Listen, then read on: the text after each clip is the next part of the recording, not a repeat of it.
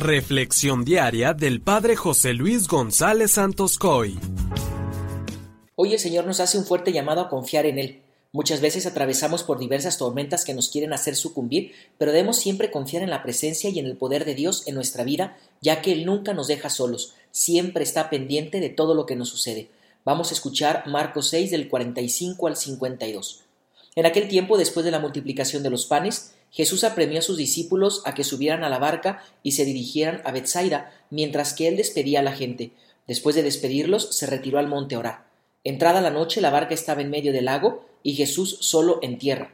Viendo los trabajos con que avanzaban, pues el viento les era contrario, se dirigió a ellos caminando sobre el agua, poco antes del amanecer, y parecía que iba a pasar de largo.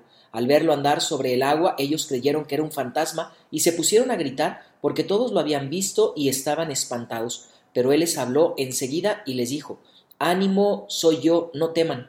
Subió a la barca con ellos y se calmó el viento. Todos ellos estaban llenos de espanto, y es que no habían entendido el episodio de los panes, pues tenían la mente embotada. Palabra del Señor. Hermanos, muchas veces nuestra vida puede atravesar por tormentas, pruebas y momentos muy difíciles. Recordemos que Jesús se nos acerca y se hace nuestro compañero, pero en ocasiones nuestros temores nos impiden reconocerlo. Nuestra visión del Señor está desdibujada y deformada. Y hasta que Jesús les dijo, ánimo, soy yo, no teman, hasta en ese momento se les abrieron los ojos. De este Evangelio me gustaría compartirte dos reflexiones. Primero, Dios siempre nos previene de la vanagloria y la soberbia. ¿Por qué digo esto? Bueno, ayer veíamos cómo Jesús instruía a la gente, en donde había más de cinco mil hombres y les dio de comer.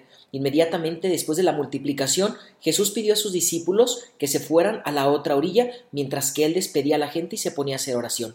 Esto nos enseña, debemos recordar que con el gesto de la multiplicación, la gente una vez que experimentó esta parte bondadosa y milagrosa de Jesús, lo aclamaban y lo querían hacer su rey, pero Jesús no se dejaba llevar por esas tentaciones del mundo, de la vanagloria, de la soberbia. Él sabía para qué es lo que había venido al mundo y cuál era su misión aquí.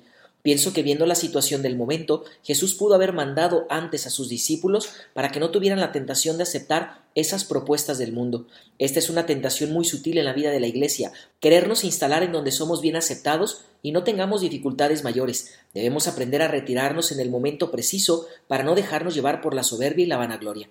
Y lo segundo que el Señor nos quiere invitar es que no tengamos miedo, puesto que las grandes tormentas nos preparan para ser grandes marineros. Jesús nos invita a confiar en Él. Dios quería hacer madurar a sus discípulos y enseñarles que pusieran su confianza únicamente en Él y no en sus fuerzas o caprichos. Así que vamos a pedirle a Dios que nos ayude a tener confianza en su presencia para que podamos darle el poder de nuestra vida. Que la bendición de Dios Todopoderoso, que es Padre, Hijo y Espíritu Santo, descienda sobre ti y permanezca para siempre. Amén.